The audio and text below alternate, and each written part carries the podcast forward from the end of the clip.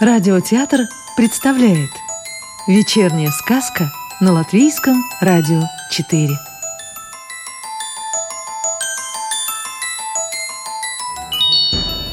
Сегодня слушаем сказку Иманта Зедониса в переводе Нины Бать.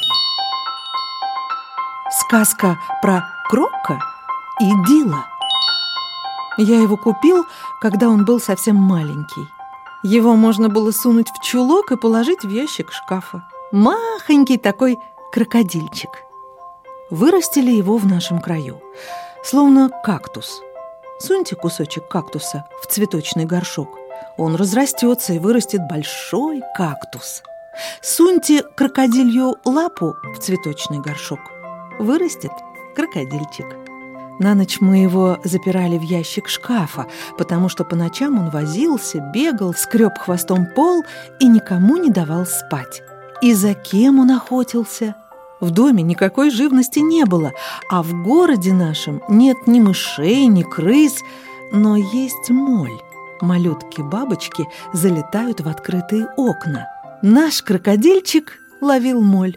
Подскочит, хвать, и тут же об брякнется. Если моль селилась в половиках или матерчатых тапках, крокодильчик, бывало, проглотит ее вместе с тапкой, а от половика отгрызет целый кусок или слопает Янкин берет, конечно, с приколотым к нему значком «Рига». Разор он устраивал ужасный, зато переловил всю моль, а в придачу и мух. Он добирался всюду и только до потолка не допрыгивал. Слишком высоко. А знали бы вы, как он на лампочку под потолком заглядывался, вокруг которой кружили залетевшие в окно мошки и бабочки. До того жадно глядел, даже слюнки пускал.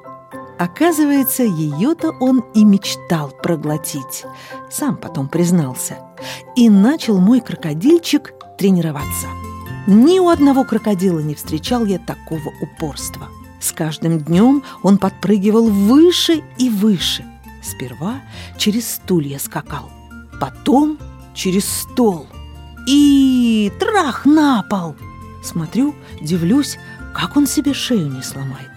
Поначалу он прыгал через стул или стол, там, где за ним стоит диван или кровать, но потом, привыкнув, бухался прямо на пол, да с таким грохотом, словно свалили целую вязанку дров. Трах-тарарах! Однажды, дело было к осени, чинил я велосипедную шину, которую прогрыз мой питомец. Вдруг он врывается, с разбега гоп, как подпрыгнет и, глазам не верю, глотает лампочку под потолком.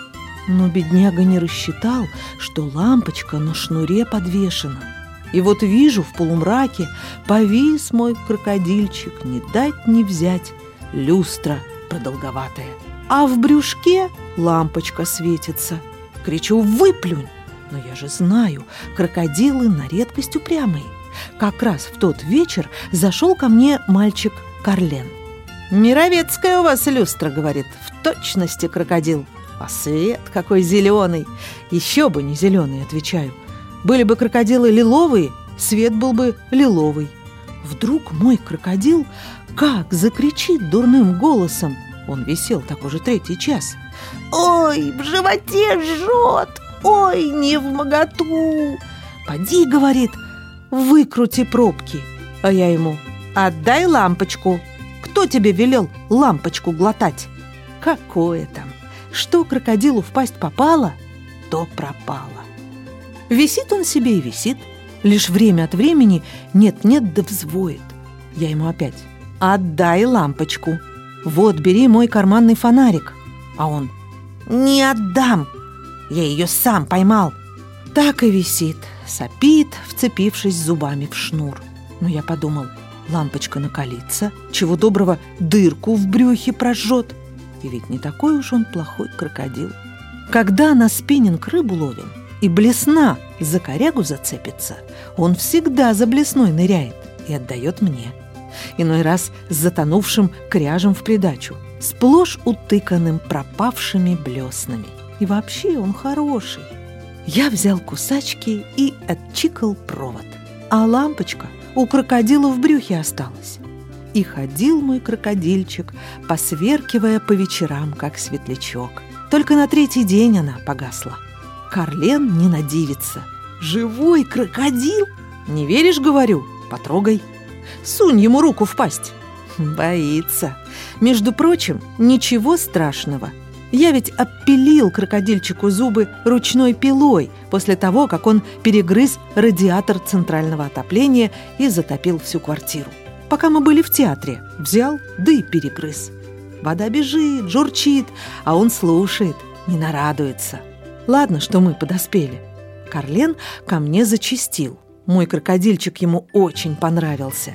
Мальчик приносил ему свеклу, морковку, всевозможные джемы. Но вот беда, крокодил начал терять свой чудесный зеленый цвет. Я-то его подчивал только зеленым кормом. Зелеными леденцами с зелеными огурцами, зеленым кабачком с зеленым лучком, зеленым сыром с зеленым мылом. А Карлен его пичкал красной маринованной свеклой. Как тут не потеряешь зеленый цвет? Я запретил Карлену его кормить. Тогда паренек тоже купил себе крокодильчика и назвал его Дилом. Крокодил Дил. А моего крокодила, забыл вам сказать, звали Кроко. И тут началось страх и ужас. Мы крокодильи проделки называли крокоделки, потому что заводилой всегда был Кроко. Дил был спокойней, послушней. Летом мы жили на нашей даче. Первым делом крокодилы затеяли игру в Нильский ил. Для этого они зарылись в цветочные клумбы с головой. От астр осталось одно воспоминание. Потом приволокли шланг, затопили клумбы, выпустив из резервуара всю воду для поливки цветов. И давай месить эту жижу вот так. Плюх, плюх, переплюх. Приподымутся на всех четырех лапах и брюхом озим шмяк, шмяк, шмяк, шмяк, шмяк. Пока не взбили всю землю в садике, точно тесто для оладий. Приходим домой, а в саду из черного месива две пары глаз таращатся. В другой раз приятели забрались в сарайчик и стали там играть. Сперва крокодилам приходят на ум обжорные игры. И, конечно, Крока тут главный выдумщик. «Покидаемся», — сказал он, — «этими вещичками. Кто на лету проглотит, тот выиграл. Кто не поймает, вводит.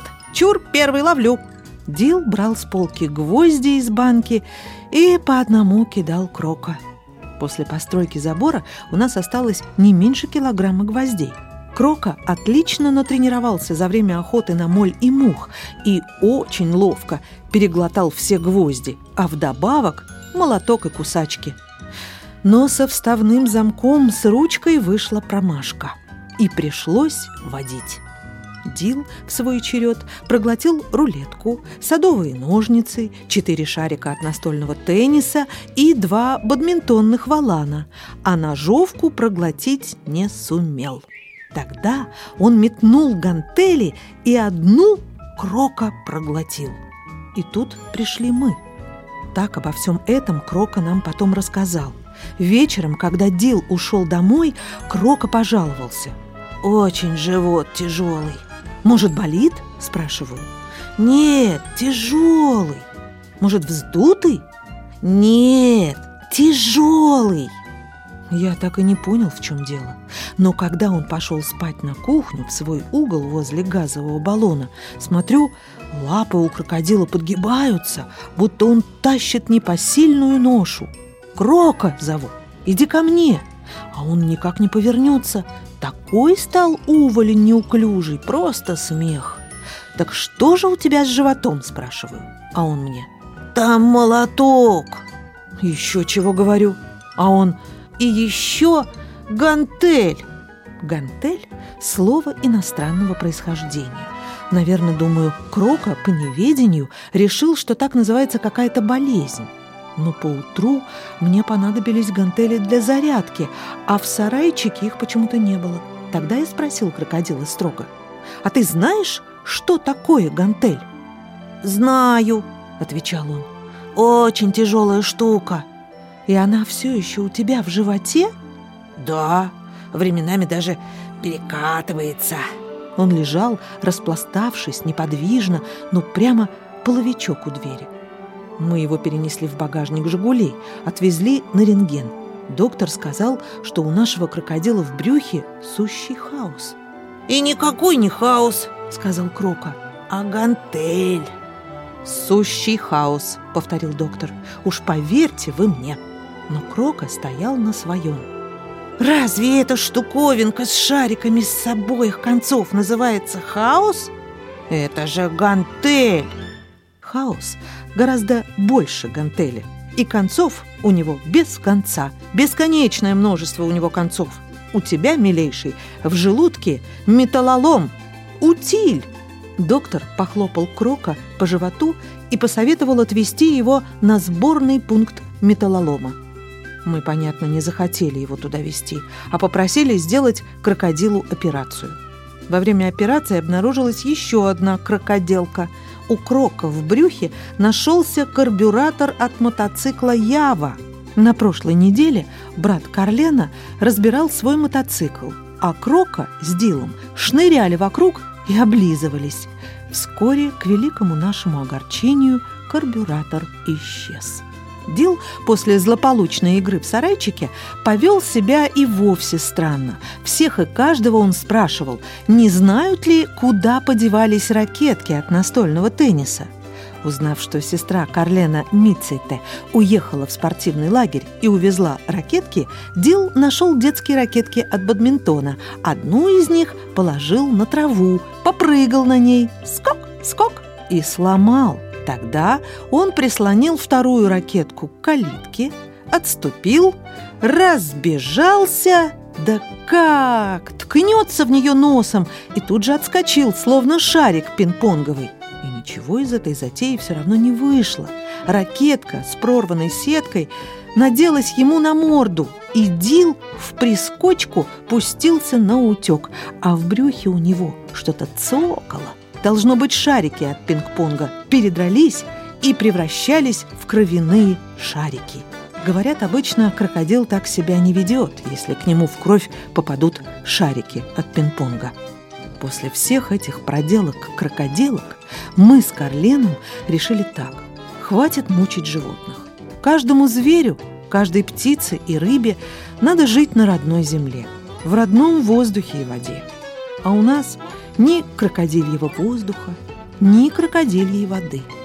И вот как-то раз мы подвели Крока и Дила к большой карте мира. Крока мигом углядел реку Нил и заорал. «Вот он, Нил!» И чуть было в него не кинулся, но мы Крока удержали, объяснили, это же карта – мы ее расстелили на полу, показали крокодилам направление по карте и компасу и как из Черного моря через пролив Дарданеллы попасть в Средиземное. А уж там Данила рукой подать. Компас мы привязали Крока на нос. У крокодилов глаза на выкате, и они у себя на носу все видят. А Дилу на хвосте начертили план путешествия. Тогда, при расставании, я не слишком горевала. Всех благ, счастливого пути. И они тоже не горевали. Каждой зверюшки своя наружка. Там, в Египте, у крокодилов будет их жаркое египетское солнце, их настоящий крокодильский ил. Но теперь я вспоминаю наших крокодилов все чаще и чаще. При каждом слове, которое начинается на «кро», «крокус», «крос», «кролик», и думаю – Какие они все же были хорошие, какие красивые, и столько доброго делали. В квартире моль начисто вывели, на даче змей. Все мои блесны вылавливали. А как пригодились на реке вместо надувных матрацев. А как зубчатым хвостом дрова пилили и консервные банки зубами открывали. И не поминаю я лихом даже их крокодильские проказы – ведь все их крокодильство, крокодейство было вовсе не злодейство.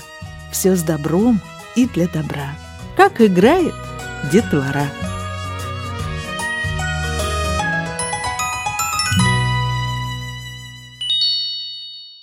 Сказку читала Илона Ехимович. Новую волшебную историю услышите завтра.